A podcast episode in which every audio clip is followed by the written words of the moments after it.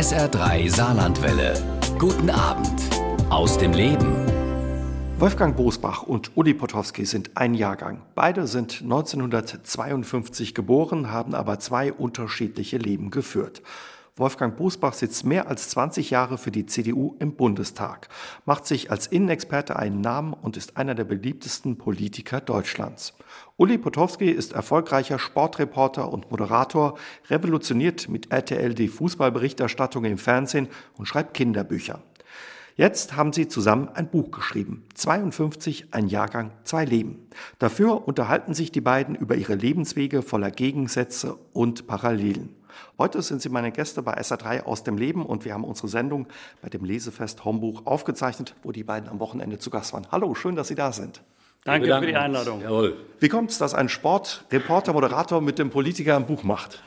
Ganz simpel, weil er ist ja oft beim ersten FC Köln zu sehen gewesen. Nein, wir haben uns ein paar Mal getroffen im Leben bei ganz anderen Veranstaltungen und irgendwann ist mir aufgefallen, na, ein Jahrgang, wir beide. Und es gibt dann tatsächlich ein paar Parallelen und natürlich auch ein paar große Gegensätze. Und äh, es war ein bisschen verrückt. Dann haben wir uns auf dem Bahnhof getroffen, auf dem Flughafen zufällig. Und dann habe ich gesagt, so, jetzt setzen wir uns zusammen und machen ein Buch. So einfach war das. Hat man da gleich so eine Wellenlänge, Herr Bosbach, wenn man ein Jahrgang ist oder ähnliche Erlebnisse? Die Leben sind nicht äh, parallel verlaufen, aber es gibt natürlich eine große Gemeinsamkeit. Das ist die Liebe zum Sport, die Liebe zum Fußball. Da hört es auch schon auf, weil wir unterschiedliche Neigungen haben. Uli Potowski ist nicht 100 Prozent Schalke, 110 Prozent. Ich bin 110 Prozent erster FC Köln. Da spielen natürlich die Wohnorte, die Heimatorte eine große Rolle. Bergisch Gladbach, Sie kommen von Schalke. Ich bin gebürtiger Schalker, tatsächlich. Und ähm, das Buch ist deshalb so gelungen, weil unsere Lebensläufe eingebettet worden sind in die Zeitläufe. Und es ist auch ein kleines Geschichtsbuch. Und ich glaube, mit dieser Frage werden sich auch viele Hörerinnen und Hörer schon auseinandergesetzt haben. Was ist Erbanlage? Was hat uns der liebe Gott mit auf den Lebensweg gegeben? Was haben uns unsere Eltern mitgegeben? Und wie haben uns politische Ereignisse oder kulturelle Entwicklungen beeinflusst? Das ist auch das Schöne an dem Buch. Sie blicken eben auf die letzten, die vergangenen Jahrzehnte, was da Großes passiert ist und wie Sie das auch erlebt haben. Gucken wir vielleicht mal ja auf Ihr Geburtsjahrzehnt, die 50er Jahre. Wie müssen wir uns das vorstellen? Wir haben schon gehört, Herr Potowski, Sie sind auf Schalke groß geworden, Herr Bosbach in Bergisch Gladbach. Was war das für eine Zeit, die 50er?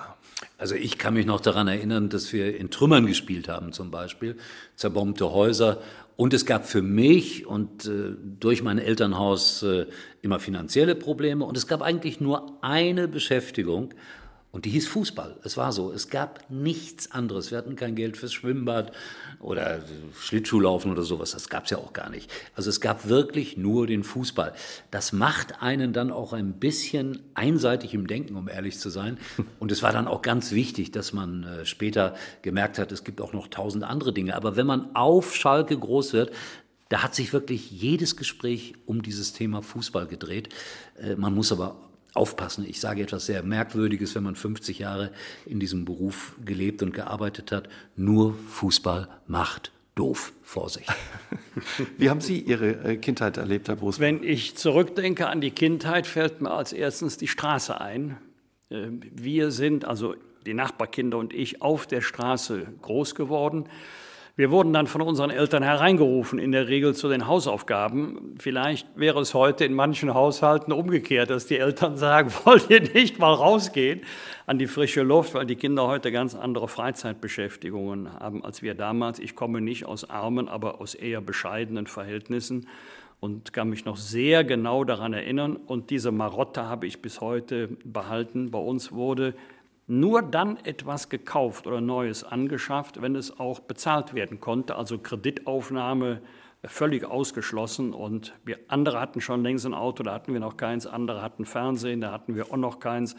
War mit meinen Eltern nie im Ausland in Urlaub, noch nicht mal in Österreich oder Holland. Wir haben immer Urlaub bei der Oma im Westerwald gemacht und wenn Sie mich fragen, was hat Ihnen gefehlt? Nichts. Mhm. Es war eine tolle Kindheit. Ich bin meinen Eltern unendlich dankbar und habe viel gelernt fürs Leben.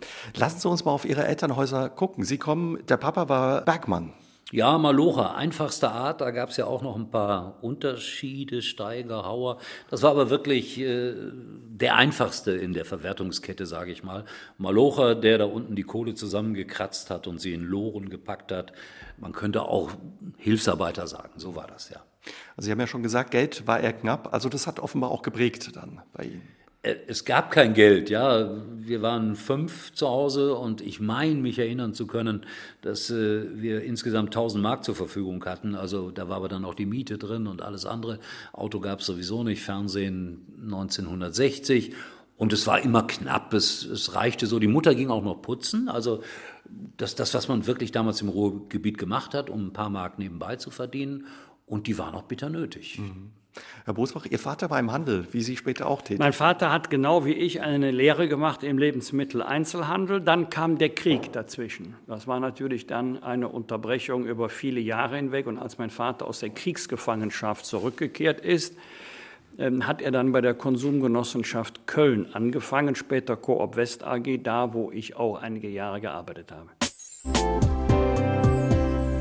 Von was haben Sie geträumt als Kind? Fußball war, hat eine große Rolle bei Ihnen beiden gespielt. Wir haben schon gehört, viel draußen auf der Straße Zeit verbracht. Wie war es bei Ihnen? Von was haben Sie geträumt? Ja, wenn man groß geworden ist mit Norbert Niebuhr, der dann auch später Nationaltorhüter geworden ist, der hat in meinem kleinen Verein gespielt, dann wollte man natürlich Fußballer werden, obwohl das damals natürlich nicht so war wie heute.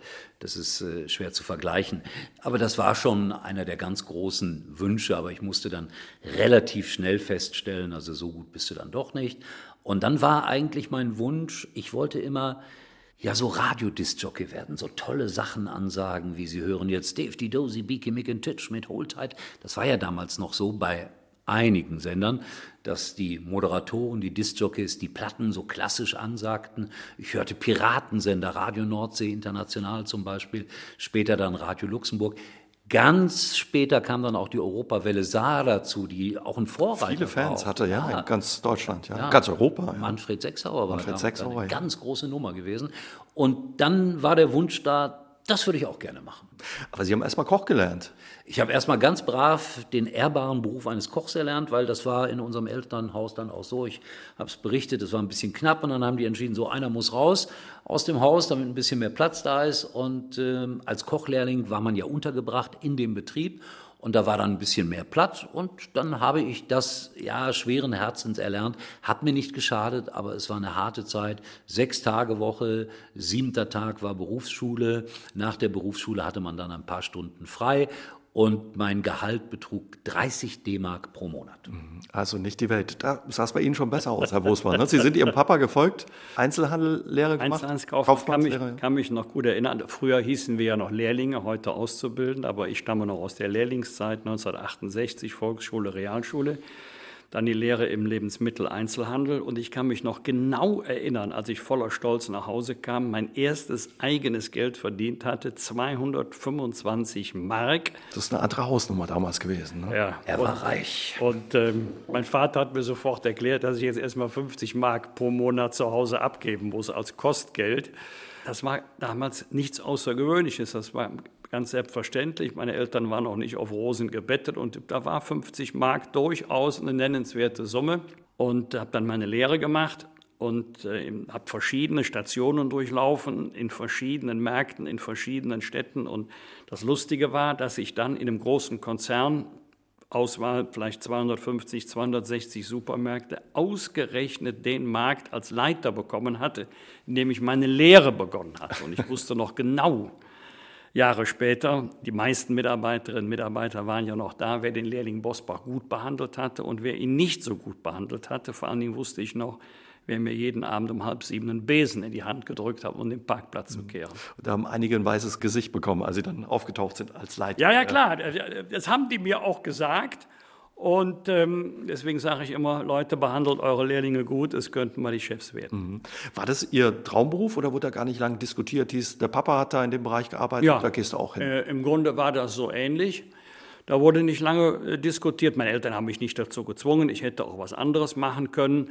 Aber es hat mir schnell Spaß gemacht. Jeder Tag war anders. Es gab keinen einzigen langweiligen Tag, wie später in der Politik auch. Und ich hatte von Anfang an ein gutes Verhältnis zu den Mitarbeiterinnen und Mitarbeitern, äh, zu den Kundinnen und Kunden, was mir natürlich schwer gefallen ist halb sieben Ladenschluss. Ich war nie vor halb acht, acht Uhr zu Hause. Da waren die Kumpels schon längst am Trainingsplatz. Mhm. Lange Tage. Sie haben sich dann weitergebildet und wurden dann staatlich geprüfter Betriebswirt, haben später dann auf einem zweiten Bildungsweg ihr Abitur nachgeholt und auch Jura studiert. Was hat Sie angetrieben? Äh, ich wollte wieder in den Handel zurück. Ich hatte einen der größten Märkte im Konzern und ich wollte Karriere machen.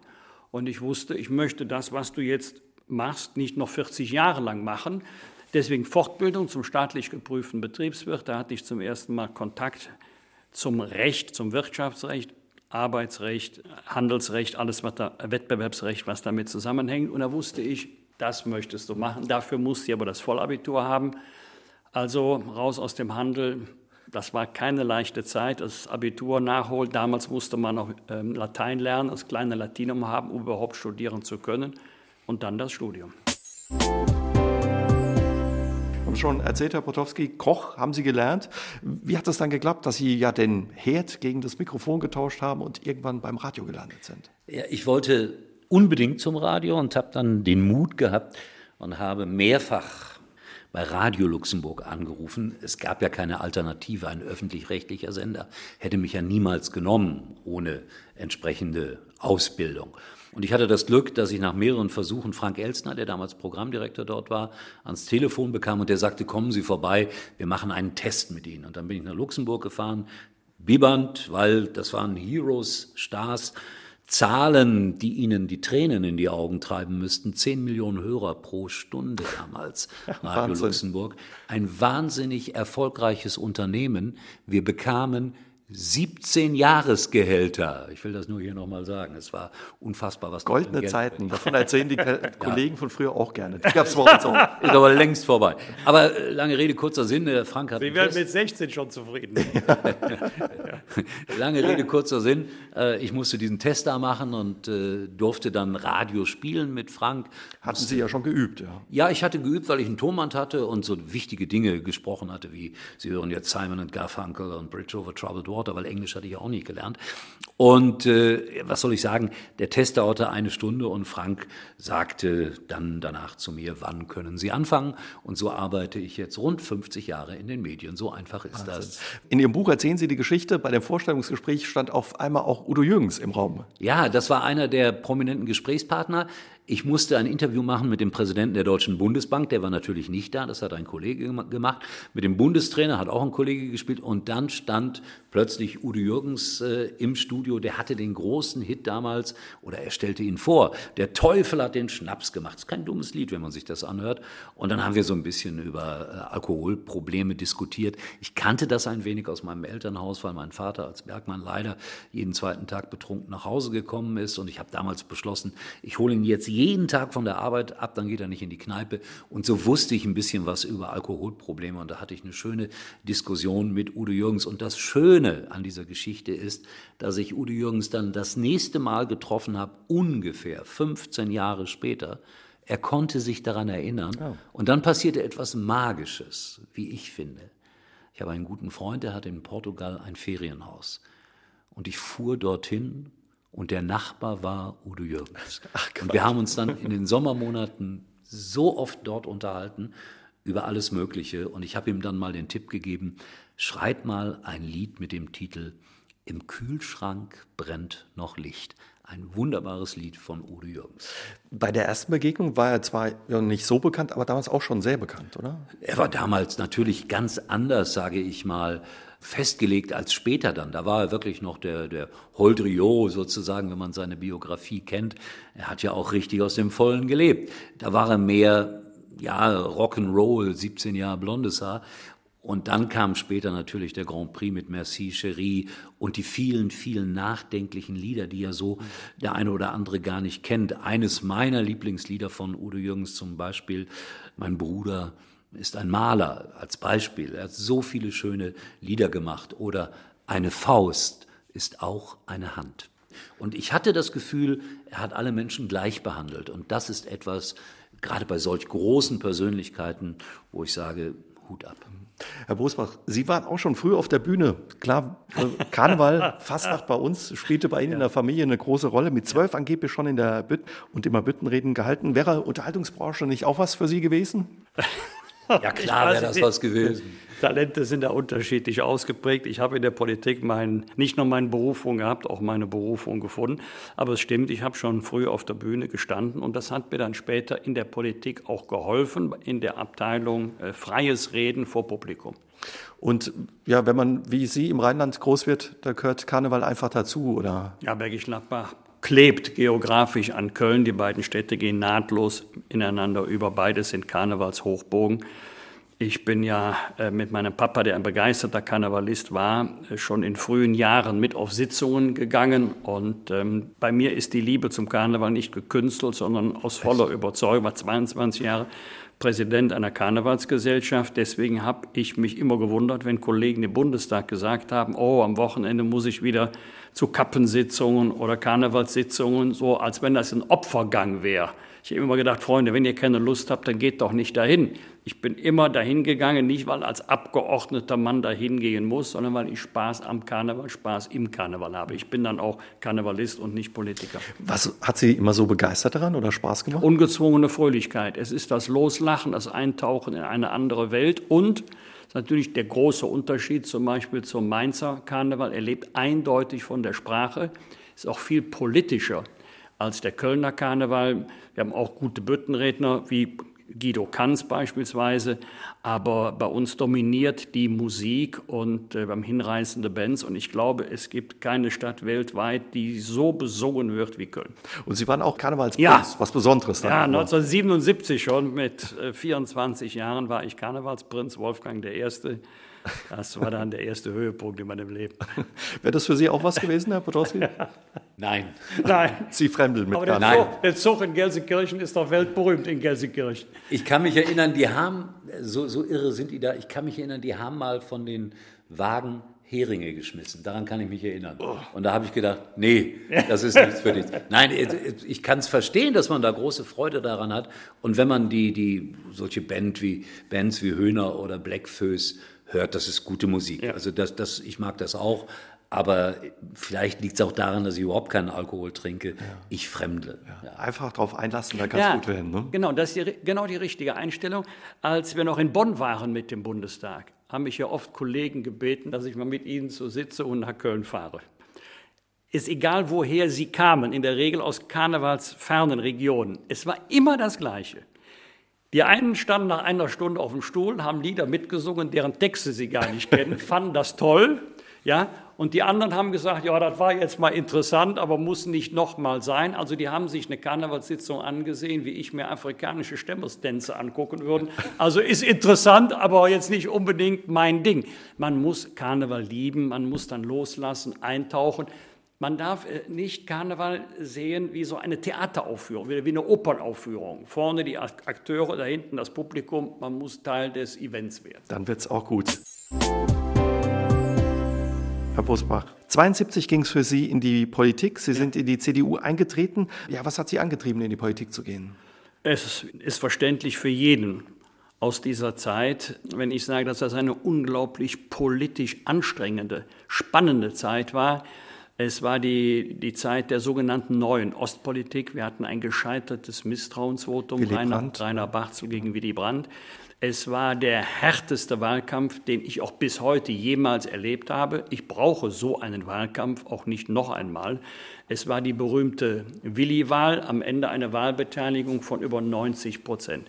Ich komme aus einem Elternhaus, das geprägt war von zwei Themen. Einmal Religion, weil mein katholischer Vater eine evangelische Frau geheiratet hatte was für die Eltern meiner Mutter so problematisch war, dass sie nicht zur Hochzeit gekommen sind, auch nicht zur Taufe meiner Schwester, ist heute schwer vorstellbar. Mhm. Und die Kriegserfahrung meines Vaters. Mein Vater war immer politisch sehr engagiert, sehr interessiert. Meine Eltern sind auch später CDU-Mitglieder geworden. Und nie wieder Krieg, nie wieder Diktatur, nie wieder Faschismus. Das war für meinen Vater ein ganz, ganz wichtiges Thema. Papa lebt leider nicht mehr. Und aus dieser Kombination von Religion und Politik, und einem konservativen Elternhaus lag mir die CDU näher als andere Parteien und das hat mich dann auch zu politischem Engagement gebracht. Aber natürlich nicht mit dem Masterplan, eines Tages Abgeordneter zu werden. Also da hatte Sie das Elternhaus aber geprägt. Hat bei Ihnen im Elternhaus Politik eine Rolle gespielt, Herr Potowski? Nur sehr sekundär. Bei uns stand eigentlich immer fest, wir wählen die SPD. Da gab es auch gar keine Diskussion darüber. Es wurde nicht sonderlich viel über Politik gesprochen. Irgendwann mal mit 14, 15 Jahren fand ich es ganz spannend, dass es äh, Figuren gab wie Rudi Dutschke. Ich bin über die Straße in Gelsenkirchen gelaufen und habe Ho Ho Ho Chi Minh gerufen, obwohl ich gar nicht wusste so genau, was passiert da eigentlich. Aber ich fand es spannend, anders. Vietnamkrieg war natürlich ein großes Thema. Da war man von Hause aus dagegen. Dann kam Woodstock, dann kam die Musik. Das spielte alles eine große Rolle. Und ich finde, das Leben ist ja Politik. Alles ist eigentlich Politik, aber nicht so parteigeprägt in irgendeinem Sinne, außer dass uns damals eingebläut wurde. Also die SPD ist die Arbeiterpartei und die haben wir zu wählen. Klar, im Ruhrpott. Aber selbst Politik zu machen, in die Politik zu gehen, Ach, wäre ich, nichts ich, für Sie gewesen? Ich bin, ich sage jetzt mal was ganz Komisches, dafür bin ich nicht, vielleicht nicht intelligent genug oder sowas, aber, oder auch nicht gebildet genug, kann sein. Aber mich hat Politik immer interessiert und komischerweise gab es bei uns ein Schulfach politische Bildung. Und das war fast das einzige Fach neben Sport, das ich gerne gemocht habe. Sie beschreiben das auch in Ihrem Buch. Diese Jahrzehnte ja, in Ihrem Leben, die waren natürlich auch sehr politisch. Den Vietnamkrieg haben Sie angesprochen, den Bau der Mauer. Da war viel los in Deutschland und in der Bundesrepublik. Herr Bosbach, Sie sind gestartet, klar, auf kommunaler Ebene, dann schnell im Kreistag ähm, gewesen und dann aber auch mit 42 in den Bundestag eingezogen. 23 Jahre für die CDU im Bundestag. Hätten Sie erwartet, dass ja, Sie so lange in der Politik bleiben, dem Bundestag erhalten bleiben? Das kann man hoffen, solange man gesund ist und noch Spaß an der politischen Arbeit hat. Aber es gibt da nicht den großen Plan, mindestens sechs oder noch mehr Perioden Abgeordneter zu sein. Es hat sich dann so ergeben und eine maßgebliche Rolle haben natürlich die guten Wahlergebnisse mhm. gespielt. Das war für mich immer die wichtigste Währung. Wahlabend 18 Uhr hat sich das ganze Engagement gelohnt. Ich habe immer gedacht, bei jedem Tag, in dem ich politisch gearbeitet habe, rechtfertigst du damit das Vertrauen, was die Menschen in dich setzen. Es sollte niemand enttäuscht werden und es sollte sich niemand getäuscht fühlen, wohl wissend, dass man nicht allen Anliegen Rechnung tragen kann. Und wenn dann am Wahlabend feststand, bist nicht nur direkt wiedergewählt worden, sondern hast auch 10, 12, 15 Prozentpunkte mehr als die eigene Partei bekommen, dann weiß man, die Mühe hat sich gelohnt. Was hat Sie fasziniert, dass Sie ja so lange Politik ja. gemacht haben? War das auch ein Stück weit Sucht vielleicht? Äh, nein, äh, ich kenne das Buch von Jürgen Leinemann. Bei mir war es nie Sucht. Ich habe mir auch immer eine gesunde Distanz bewahrt und habe zum Schluss in den letzten vier, fünf Jahren etwas gemerkt, was mich wirklich überrascht hatte. Ich hatte irgendwann gedacht, jetzt bist du Jahrzehnte dabei, du bist ein Teil des Politikbetriebes geworden, du kannst gar nicht mehr ohne aber die Distanz ist eher immer größer geworden. Und wenn man weiß, man ist nicht der gesündeste, man ist nicht der fitteste und man weiß nicht, ob man noch wirklich vier Jahre mit ganzer Kraft arbeiten kann, dann sollte man in dem Moment aufhören, wo jedenfalls die meisten noch sagen, auch schade. das ist aber schade. Mhm. Ist immer noch besser, als wenn die meisten sagen, es wird Zeit, dass er aufhört. Wir wissen nur nicht, wie wir es ihm erklären sollen. Im Oktober 2017 haben Sie sich aus der Politik verabschiedet. Trotz alledem hat was gefehlt danach. Ich meine, Sie haben ja, unheimlich strammes Programm ja, gehabt, unheimlich viele Interviews gegeben, sich eingesetzt, waren stellvertretender Fraktionsvorsitzender, Vorsitzender des Innenausschusses und, und, und. Fehlte da am Ende was? Ähm, weniger die Arbeit. Es fällt ja auch eine Belastung ab. Man weiß ja, dass man zum ersten Mal seit Jahrzehnten keinen Wahlkampf mehr machen musste. Also habe ich meinen Nachfolger nach Kräften im Wahlkampf unterstützt. Was ich völlig unterschätzt habe, ist die Unterstützung durch mein Büro, durch meine Büroleiterin Frau Sittig, was die mir alles an Arbeit abgenommen hatte, was ich ja nie gesehen habe. Ich bin ja nach wie vor außerhalb von Corona bundesweit unterwegs und die hat ja alles für mich organisiert. Da wurden Hotels gebucht, Bahntickets gebucht, Flugtickets, Mietwagen. Also das hat sie mit einer großen Perfektion gemacht. Ich habe immer so einen Laufzettel bekommen, wo genau drin stand, was ich wann machen musste. Ähm, das Einzige, was mich immer geärgert hatte, war, dass bei Bahnfahrten, schrieb Frau Sittig immer, bitte nicht vergessen auszusteigen. Nur weil mir das einmal, einmal ist es mir passiert, dass ich durchgefahren bin. Ja, das fällt dann sofort weg, kein Fahrdienst mehr. Ja, man Muss ist man erst lernen wieder. Man ist in der hm. Versuchung, am Auto hinten rechts einzusteigen und keiner fährt los.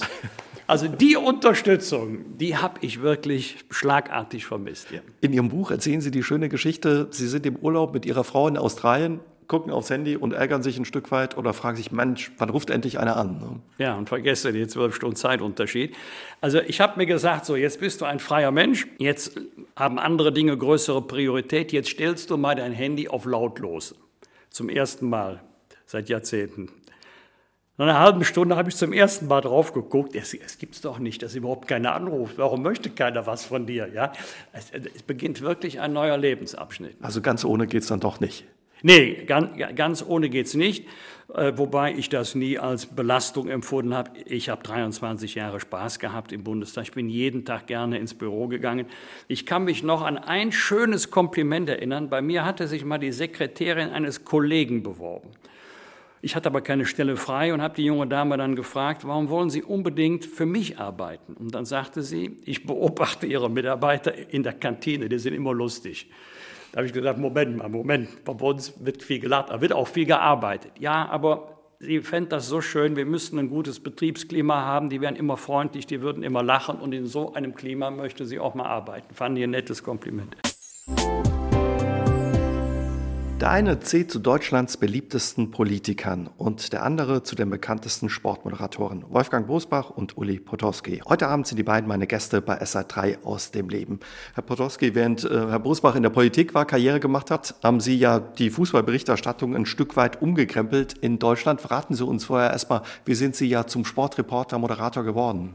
Interessant schon mal, wie Sie uns immer ansagen. Also er ist sehr beliebt und ich sehr bekannt. Und damit ist schon klar, ein Sportreporter hat auch immer viele, viele, viele Gegner. Und wenn man dann auch noch zugibt, dass man einem Verein angehört, dann wird es ganz... Sie haben nie ein Geheimnis daraus gemacht, dass Sie Schalker sind. Großer ne? Fehler. Also war wirklich ein Fehler. Ja, ich Sportreporter bin ich auch auf einfachste Art und Weise geworden, weil ich irgendwann mal nach der Radio Luxemburg Zeit oder noch während der Zeit mir gedacht habe, so, das ist alles ganz schön mit DFD, Dosi, Biki, Mick und Titsch, aber du musst auch noch mal was anderes machen. Habe beim WDR, jetzt letztendlich öffentlich-rechtlich angerufen, habe gesagt, ich würde gerne Hörfunkreporter werden und damals gab es Kurt Brumme, eine Legende. Der hat mich eingeladen zu einer sogenannten Probereportage und dann musste man ich weiß noch genau das Spiel Köln, natürlich gegen den VfB Stuttgart, da musste man so 10, 12 Minuten kommentieren, natürlich nur aufs Band. Und dann gab es eine Art Jury, die hat sich das angehört. Und erstaunlicherweise, ich habe immer Glück gehabt, und war im richtigen Moment an der richtigen Stelle, rief mich Brummer eine Woche später an und sagte, nächste Woche MSV Duisburg gegen Borussia Mönchengladbach. Und ich habe gedacht, wieder Probereportage. Nein, nein, Sie gehören ab sofort zum Team. Also das ist wirklich unglaublich. Kann man sich heute gar nicht mehr vorstellen. Nein, das ne? ist auch so nicht mehr vorstellbar. Und so habe ich das etliche Jahre gemacht und bin dann irgendwann bei RTL Plus gelandet, dem Fernsehsender. Erfrischend anders war das Motto, man könnte aber auch sagen erschreckend anders.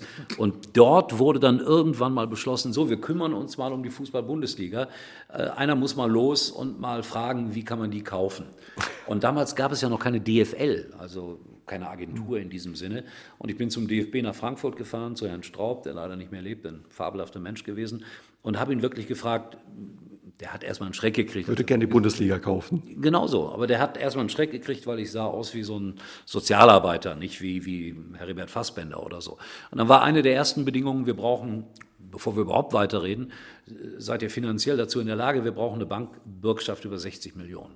Und das habe ich sehr schnell besorgen können. Das war damals bei der CLT überhaupt gar kein Problem. Die Bankbürgschaft lag dann da in Frankfurt und dann haben wir uns monatelang darüber unterhalten, wie das denn aussehen könnte. Und tatsächlich haben wir dann 1988 im Grunde genommen das größte Paket der Bundesliga gekauft, das es damals gab. Wir hatten alle Spiele, Freitag, Samstag, Sonntag gab es damals keine Spiele und konnten alle Spiele zeigen. Und wir waren natürlich wahnsinnig, weil wir geglaubt haben, boah, jetzt endlich bricht die große Zeit los. Leute kannten nur die Sportschau, eine Stunde am Samstag. Wir machten eine viereinhalbstündige Sendung daraus mit Günter Netzer als Experten. Aber das wollten die Leute nicht. Viereinhalb Stunden Bundesliga, das wollten die Menschen. Teilweise Reportagen von 20 Minuten. Ne? Ja, aber das, das, war ja, das war ja der Grundgedanke, zu sagen, so, jetzt zeigen wir mal 20 Minuten Köln gegen Duisburg. Wollte aber kein Mensch sehen, wie wir leider hey, feststellen. Herr Bosbach. Also wenn die Leute was sehen wollten, dann ich, Köln. Ich schwöre dir, das hat nicht funktioniert. haben, haben, Sie abends so zugeschaut? Reingehört? Ja, ja, klar, na, natürlich später. War ja benötigt, ging ja gar nicht. Ging ja gar nicht anders. Ne? Ja, aber Ich weiß jetzt nicht, wie es andere Fußballfans machen. Ich gucke auch mal gerne Spiele anderer Vereine, aber in der Regel ist es schon so, dass man auf das Spiel seines Vereins wartet. Ne? Mhm, klar. Auf jeden Fall haben Sie damals ja mit Ihrer Sendung Anpfiff bei RTL dafür ordentlich für Furore gesorgt und die, wie sagt man, ja, die Alteingesessenen, die Sportschau ja, war, ein bisschen. Es war auch ein neuer Sound. Es neuer war nicht Sound, ja. Meier auf Müller, Müller auf Schmidts Tor, sondern ähm, es wurde auch das ganze Geschehen, das Drumherum, der das Event wurde geschildert. Man, man, kann das auch bedauern, so ist das gar nicht. Wird Ihnen ja teilweise auch vorgeworfen, ja, dass Sie dazu aber, beigetragen haben, dass es kommerzieller ja, wurde. Ne? Natürlich, ja. ohne Wenn und Aber, aber dafür kann ich ja nichts. Ich habe ja irgendwo gearbeitet, wie andere Menschen auch, und muss, musste dafür sorgen, dass die, das ist die Aufgabe, Entschuldigung, das ist ein großer Vorteil bei Ihnen. Sie müssen nicht aus einem Euro 1,10 Euro zehn machen. Das ist aber die Aufgabe eines kommerziellen Senders. Nichts anderes. Wir müssen über nichts anderes reden. Aus einem Euro 1,10 Euro zehn machen nach Möglichkeit. Und deswegen musste man das kommerzieller anfassen. Aber wenn der Fußball, ich spreche jetzt mal nur von, nein, nicht vom Fußball, sondern vom, vom, vom Profitum, wenn dieses Profitum einem dankbar sein muss, dann ist es dem kommerziellen Fernsehen. Weil es explodierte alles. Ich habe es gerade erzählt. Äh, Köln gegen Duisburg, erstes Spiel in der Fußball-Bundesliga damals, erstes Spiel bei Anpfiff. 8000 Zuschauer im Müngersdorfer Stadion, 8000. Jetzt sind es immer 55.000, egal wer da spielt. Und dazu hat all das beigetragen, auch dieses Drumherum. Aber jetzt kommt auch noch mal vielleicht ein merkwürdiger Satz. Wenn ich heute auf das ganze Geschehe schaue, dann würde ich es auch gerne wieder ein bisschen zurückdrehen. Aber man muss auch mal eins sagen, ich weiß nicht, Uli, ob du dich noch daran erinnern kannst, es gab ja mal Zeiten, da hat die ganze Nationalmannschaft im Ausland gespielt, weil die Gehälter zum Beispiel in Italien, heute eher England, Spanien, viel höher waren als bei uns. Und äh, da hat das äh, Privatfernsehen eben dazu beigetragen, dass die Zuschauerzahlen gestiegen sind aber die Vereine ganz neue Vermarktungsmöglichkeiten bekommen haben. Und dann eben auch Einnahmen konnten Spieler ähm, in Deutschland halten, die sonst wahrscheinlich ins Ausland gegangen wären. Ich weiß noch, Karl-Heinz Schnellinger, Helmut Haller, das waren ja so die ersten, die genau. den Schritt nach Italien gewagt haben. nach Spanien, ja. Thomas Hessler nach Italien. Die 90er Weltmeister, von denen genau. man viele ja. teilen. Sie haben vorhin gesagt, in der Öffentlichkeit stehen ist nicht immer ein Vergnügen. Also der beliebte und bekannte Sportmoderator, Sie beide stehen viele in der Öffentlichkeit, halten mit ihrer Meinung nicht zurück, sagen, was sie denken. Wird man da angefeindet? Macht sich da unbeliebt? Herr Bosbach, wie war es bei Ihnen? Also du kannst als Politiker gar nicht erwarten, dass alle Leute jubeln. Man kann auch nicht unterschiedliche Erwartungen gleichermaßen erfüllen. Äh, ein und derselbe Sachverhalt, der eine sieht es so und der andere sieht es anders. Der eine macht sein Kreuz bei der SPD, der zweite ähm, äh, bei der CDU. Deswegen gibt es immer Kritik. Aber Strich drunter, ich kann mich überhaupt nicht beklagen. Ich habe viele Erfahrungen gemacht und viel mehr positive als negative. Das Einzige, was sich wirklich geändert hat, die Kritik wird heute gelegentlich in einer Tonlage vorgetragen, die mir völlig fremd ist. Da finden sich Vokabeln wieder, äh, die ich zum Teil gar nicht kenne. Also deswegen sage ich immer, wenn jemand kommen will mit dem Hammer, ist in Ordnung, aber doch bitte nicht mit dem Vorschlaghammer. Ja? Man kann auch Kritik, mal berechtigt, unberechtigt, ist jetzt egal, so formulieren, dass man anderen nicht brüskiert, beleidigt. Da hat sich die Tonlage verändert, hat aber nichts mit Politik zu tun, hat viel mit dem Internet zu tun und mit der Möglichkeit, anonym zu kommunizieren. Und wenn jemand nicht Name, ähm, und Adresse mitteilt, sondern mit Dagobert 84 kommt, dann weiß ich schon Bescheid. Um was es geht. Ja. Wie war es bei Ihnen? Also nicht nur, wenn man sagt, ich bin Schalke-Fan, auch sonst viel einstecken müssen? Oder? Ah, Rudi Michel, einer der ganz Großen in unserer Branche, hat mal gesagt, wenn du als Sportreporter 50 Prozent erreichst, dann bist du schon gut. Es ist auch ganz normal, glaube ich. Und bei RTL gab es immer eine Liste, Bekanntheitsgrad der Person und Beliebtheitsgrad.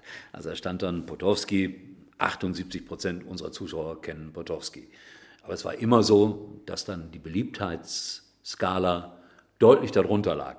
Also wenn da, was weiß ich, 74 Prozent stand und man hatte dann auf der anderen Seite vielleicht 62 Prozent Beliebtheit, dann konnte man zufrieden sein. Das ist für einen Sportreporter auch heute noch uneingeschränkt gültig. Du hast einfach automatisch, wenn du da wo ich jetzt arbeite, da schauen ja dann Fans zu von, von was weiß ich, kommentiere dieser Tage Mannheim gegen Freiburg, da schauen dann im Groß, also über die 90 Minuten Mannheimer und Freiburger zu, neutraler kaum.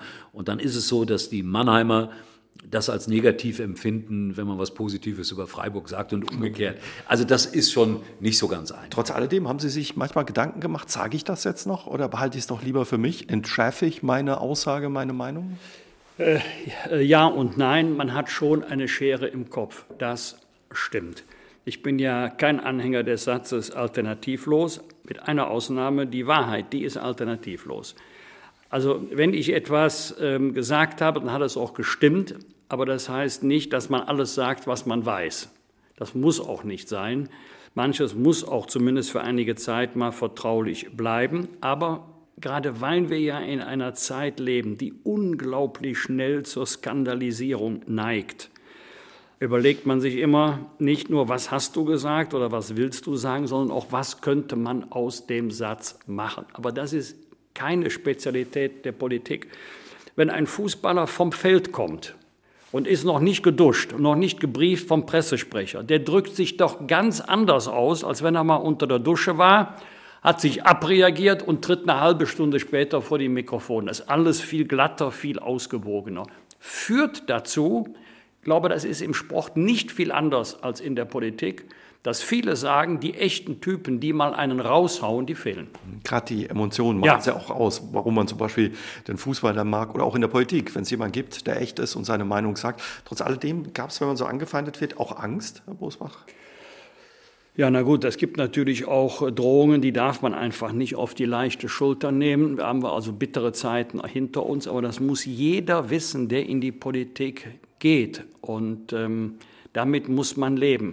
Schwierig, das gilt bis heute noch. Schwierig wird es immer dann, wenn die Drohungen nicht nur einem selber gelten, sondern auch äh, der Familie, der Frau und den Kindern. Und dann hört bei mir jeder Spaß und jedes Verständnis auf. Ihr Buch macht Spaß, weil es eben auch so ein, ja, eine Reise durch die vergangenen ja. Jahrzehnte ist. Und da ist unheimlich viel passiert. Sie haben besondere Menschen getroffen. Was war so ein Ereignis, Herr Bosbach, was Sie zum Beispiel sehr geprägt hat? Also wenn mich ein Ereignis geprägt hat, dann war es die fünfjährige Nachbarschaft zu Helmut Kohl. Er war nicht mehr Bundeskanzler. Sie hatten Ihr Büro ne? nebeneinander? Ja, ja, ich war frisch gebackener stellvertretender Fraktionsvorsitzender. Fraktionsvorsitzender nach der Spendenaffäre ist dann Friedrich Merz geworden. Und vierte Etage unter den Linden 71 in Berlin. Und ich habe Helmut Kohl in diesen Jahren ganz anders kennengelernt, als er oft öffentlich beschrieben wurde, verspottet als Birne oder provinziell. Ähm, es waren spannende Gespräche, die ich mit ihm führen durfte. Anders konnte ich das gar nicht äh, jetzt sagen. Es war für mich eine Ehre, es war für mich eine Freude. Es waren immer ganz lebendige Geschichtsstunden.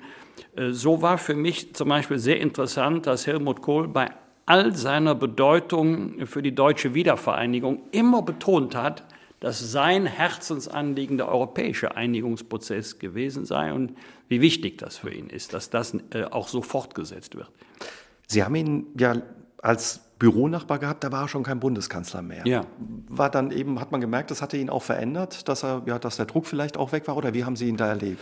Ähm, es ist natürlich zunächst einmal die Enttäuschung. Es haben ja viele gesagt, warum ist Helmut Kohl 1998 nochmal angetreten? Das war ja dann der Wahlkampf der Niederlage gegen, ähm, gegen Gerhard Schröder und ist ja dann noch mal Mitglied des Bundestages gewesen, eine Wahlperiode. Aber eben nicht mehr als, als einfacher Abgeordneter. Als, als einfacher Abgeordneter, aber eben nicht mehr als Bundeskanzler. Und er war ja sowas von fleißig. Also wir waren wirklich regelmäßig die Letzten, die das ganze Bürogebäude verlassen haben. Der hat ja ununterbrochen gearbeitet, Besuch empfangen. So gelegentlich hatte ich den Eindruck, bei dem Besuch, der kam Friedrich Bohl und andere, da wird noch so ein bisschen Regierung geübt, ja, obwohl man schon in der Opposition war. Aber Helmut Kohl war immer noch auch öffentlich sehr präsent, unglaublich viele Zuschriften bekommen. Also da war reger Betrieb im Büro. Hat, also kann, man kann wirklich nicht sagen, in der letzten Wahlperiode hat er es irgendwie austrudeln lassen. Nein, nein, ganz im Gegenteil. Sie beschreiben aber auch in Ihrem Buch im Gespräch miteinander, ja, wie Sie da abends manchmal mit ihm sitzen und ja. noch ein gutes Fläschchen Wein ja. trinken, wo dann eben ja ein Gespräch entstand, was aber auch den Hintergrund hatte, weil er einfach nicht so raus konnte. Ne? Ja, das war, das war eine ganz interessante Erfahrung. Er hatte sehr gute Beziehung zu Juliane Weber, seiner Vorzimmerchefin und äh, dem Fahrer Eckhard Seber, der über fünf Millionen Kilometer mit Helmut Kohl gefahren ist. Also wenn einer erzählen konnte über Leben und Wirken von Helmut Kohl, dann der Fahrer, der bekam ja alles mit im Auto und der wollte ja auch mal Feierabend machen. Und es kam nicht selten vor, dass er zu mir kam und sagte, wir haben uns geduzt, kannst du nicht mal zum Chef gehen und möchte auch mal nach Hause.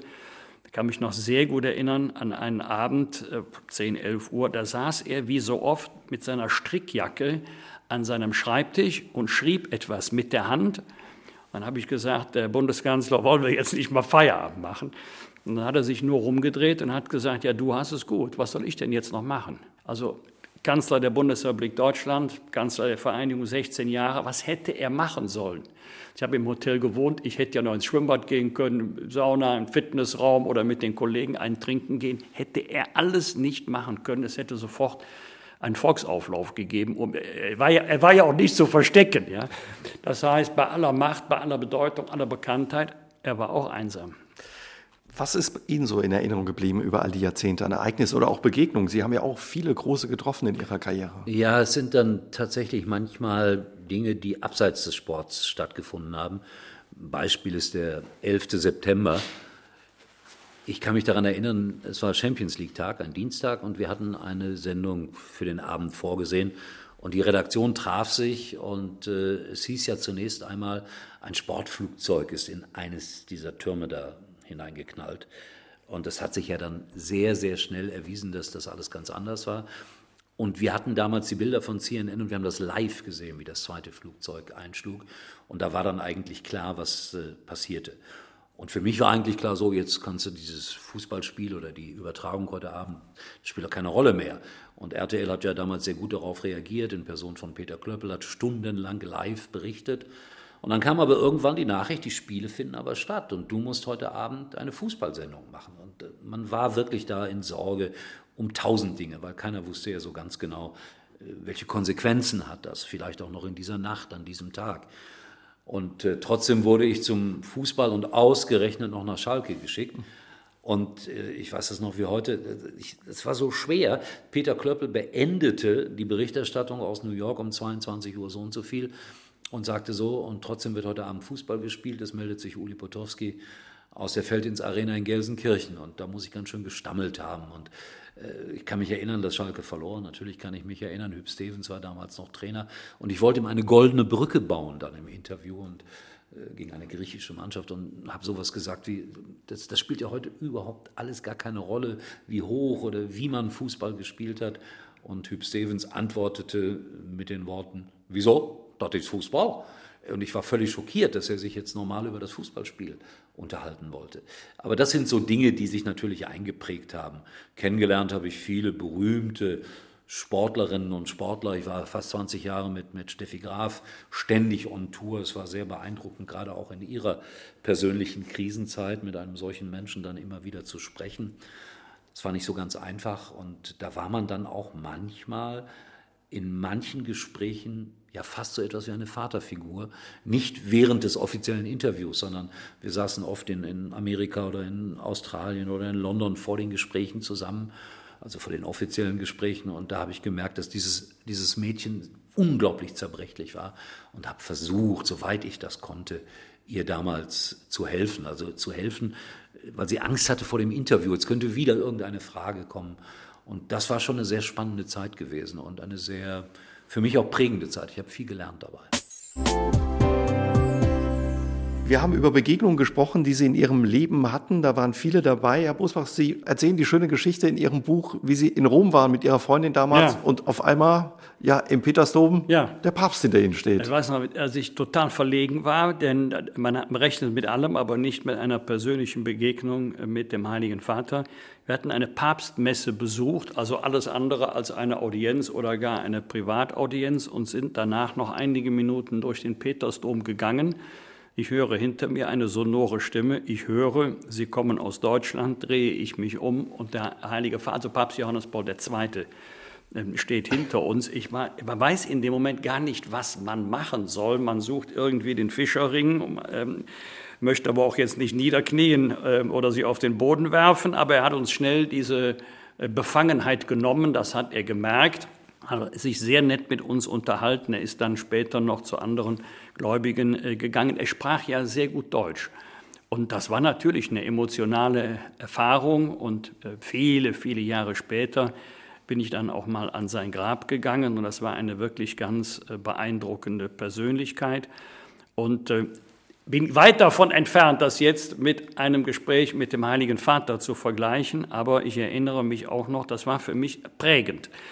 Ganz interessant äh, an ein Spiel mit dem FC Bundestag. Ich habe 90 Spiele für den FC Bundestag bestritten in Ungarn. Müsste so um das Jahr 2000 gewesen sein. Bester Spieler auf dem Platz. Viktor Orban, damals doch noch 20, 25 Kilo leichter als heute, aber der konnte sehr gut Fußball spielen. Und bei dem anschließenden Bankett waren zwei Spieler der ungarischen Mannschaft von 1954 zu hm, Gast. Der Weltmeistermannschaft. Der also Weltmeistermannschaft, der genau.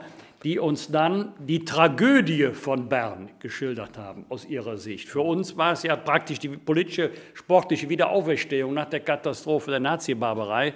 Wir waren Weltmeister. Für die Ungarn war das eine Katastrophe. Uli wird das besser wissen. Ich glaube, die hatten vier oder fünf Jahre genau. überhaupt kein einziges Spiel verloren. Ausgerechnet das WM-Endspiel verlieren sie. Das war eine ganz interessante, auch emotional interessante Begegnung, weil man noch 50 Jahre später gemerkt hat, was das für ein Einschnitt in ihr Leben war. Mhm. Wie war das für Sie eigentlich jetzt für dieses Buch in dem Gespräch miteinander? Sie haben sich ein paar Tage zusammengesetzt und über Ihre beiden Leben gesprochen, die sehr unterschiedlich waren, nochmal zurückzublicken auf das eigene Leben. Ach, es, ist, es, es weckt Emotionen, bei mir jedenfalls ja. an der einen oder anderen Stelle. Es, es, es weckt auch Erinnerungen. Also zum Beispiel, Wolfgang hat jetzt gerade diese Geschichte erzählt mit den Ungarn. Und mir fällt dann spontan ein, es hat nicht viel gefehlt und das Saarland hätte verhindert, ja, dass wir stimmt. Weltmeister geworden ja, wären. Stimmt, genau. stimmt. So, sowas ja. fällt einem Wir waren nah dran, ja. Ja, da, die waren ja damals noch äh, ja, selbstständig sozusagen und es gab Qualifikationsspiele und ich glaube, wenn die Saarländer gewonnen hätten, dann wären die Deutschen raus gewesen. Ja. ja, ja, also sowas, sowas, fällt einem dann ein und ich finde es auch lustig äh, und es ist schon interessant, welche Verknüpfungen und wie viele Schubladen wir so im Kopf haben und so unterschiedlich unser Leben ja auch verlaufen ist und wir haben uns auch 66 Jahre nicht gekannt. Äh, trotzdem war es ja ein Leben. Das ist ja das Verrückte daran. Und wenn einem das deutlich wird und wie dankbar wir sein müssen, weil wir hatten diese Krise mit Kuba in ganz frühen Jahren, wir hatten den Bau der Mauer, es hätte alles auch ganz anders laufen können. Und deswegen ist das das Schöne an unserem Gespräch gewesen, dass ich jedenfalls da rausgegangen bin und so etwas wie ein Gefühl der Dankbarkeit empfunden habe, so leben zu dürfen über 68 Jahre. Wie blicken Sie zurück, Herr Boswa? Genau so. Mir fallen natürlich noch andere äh, Epochen ein. Die Welt hat ja mehr als einmal den Atem angehalten. Ähm, Ungarn-Aufstand, gut, da war ich noch sehr klein, aber ich kann mich noch gut an den Prager Frühling erinnern. Ich kann mich noch gut an die NATO-Nachrüstungsdebatte erinnern mit der größten Demonstration, die Deutschland je gesehen hat. 1983, äh, als 500.000 Menschen die äh, protestiert hatten, demonstriert hatten gegen den NATO-Doppelbeschluss, gegen Helmut Kohl, was einigermaßen kurios war, denn Helmut Schmidt hatte den NATO-Doppelbeschluss unterschrieben, nicht Helmut Kohl. Und da hat die Welt den Atem angehalten, wird es wieder zu einem Krieg kommen, wird die Ost-West-Konfrontation ähm, nicht doch zunehmen. Und dann kam alles völlig anders mit Wiedervereinigung, Sowjetunion löst sich auf. Das ist die politische Betrachtung. Die menschliche Betrachtung ist unendliche Dankbarkeit, vor allen Dingen meinen Eltern gegenüber, denen ich sehr, sehr viel zu verdanken habe. Und das ist ja jetzt erstmal ohne eine Zwischenbilanz. Ja, wir haben ja jetzt wir haben 60 ja Jahre hinterher hinter uns. Wer weiß, was noch kommt. Ich warte auf das Buch 100, ein Jahrgang, zwei Leben. Sie haben gerade Ihre Eltern angesprochen. Haben die den Erfolg noch mitgekriegt? Ja, Sie haben gerade gesagt, Ihre Mutter. Ja, ja. ja. Mein, äh, mein, Vater ist äh, vor vier Jahren mit 94 gestorben. Der hat noch alles mitbekommen und Mama lebt noch, ist 92, kann jetzt nicht mehr so laufen wie früher, ist aber im Kopf hellwach. Und das ist ja eine Gnade, wenn man, wenn man so alt wird. Und Mama nimmt auch heute noch regen Anteil. Sie schneidet ja nach wie vor jeden Zeitungsartikel über ihren Sohn aus. Ähm, das macht sie jetzt seit 1972. Ich glaube, wenn Mama mal gewusst hätte, was daraus wird, hätte sie nie damit angefangen. Es sind jetzt weit über 30.000 Artikel geworden Wahnsinn. und irgendjemand wird sie vielleicht mal lesen. Der Papa hat angeblich auch immer angerufen nach den Boah, Papa war anstrengend. Der hat nach jeder Sendung, nach jeder Talkshow angerufen also oft noch mitten in der Nacht. Und warum hast du das gesagt? Warum hast du das nicht gesagt? Also wenn ich da gesessen hätte, ich hätte das so und so. Ich sage, Papa, du hast aber nicht da gesessen. Und nach 10, 15 Minuten kam Mama ans Telefon und Mama hat immer gesagt, Junge, du hast müde ausgesehen oder bekommst du auch genug Schlaf und genug zu essen. Mit Mama hatte ich mich nicht Mama mit Politik unterhalten. Ja. Haben Ihre Eltern das noch mitbekommen, den Erfolg, Herr Potowski? Mein Vater ist leider sehr früh gestorben. Der hat das noch so in der Anfangszeit mitbekommen von Radio Luxemburg. Aber der fand Defti, Dosi, Biki, Mikentitsch und Mark, to Mark Bohlen, das fand er grauenhaft. Davon, davon wollte der nichts wissen. Und er hat das leider mit dem Fußball nicht mitbekommen. Da hätte er sicherlich Freude dran gehabt, weil war natürlich auch Schalker. Meine Mutter hat das dann so, ja, die hat das noch ganz gut mitbekommen, äh, bis in die Zeit hinein als ich äh, als erster im Privatfernsehen mal ein Bambi bekommen hat, da war sie unfassbar stolz drauf. Ich verstehe Mütter auch, ich bin da überhaupt nicht stolz drauf. Sie hatte immer ein Bild da stehen von dieser Fernsehsendung Harry Valerien, ein Bambi und Uli. Es war schon komisch, wenn man nach Hause kam. Aber ich glaube, das, das ist völlig legitim, dass Mütter so Ja, ist auch schön. Ja. Ne? Einfach auch schön. Sie haben es gesagt, mm, in zwei Jahren, wenn Sie 70, ist das eine Zahl, wo Sie sagen, oh, das ist eine große Zahl oder gibt es eine Party. Herr Bosbach. Ich habe da keinen Bammel vor, aber ich habe da Respekt vor, auch weil ich ja nun weiß, dass ich zwei äh, chronische Leiden habe, die man nicht unterschätzen sollte. Deswegen genieße ich jetzt jedes Jahr. Und für mich ist die Zahl 70 nicht etwas, wo ich erschrecke, aber wo ich Respekt vor habe, weil ich mir auch persönlich sage, alle Achtung, dass du mit den Paketen, die das äh, zu tragen hast, noch geschafft hast. Und das natürlich jetzt unabhängig von der Jahreszahl meine größte Hoffnung, dass ich mein Leben, so wie ich es gerne lebe, noch lange weiterleben kann. Jedenfalls gibt es mit 70 eine große Party.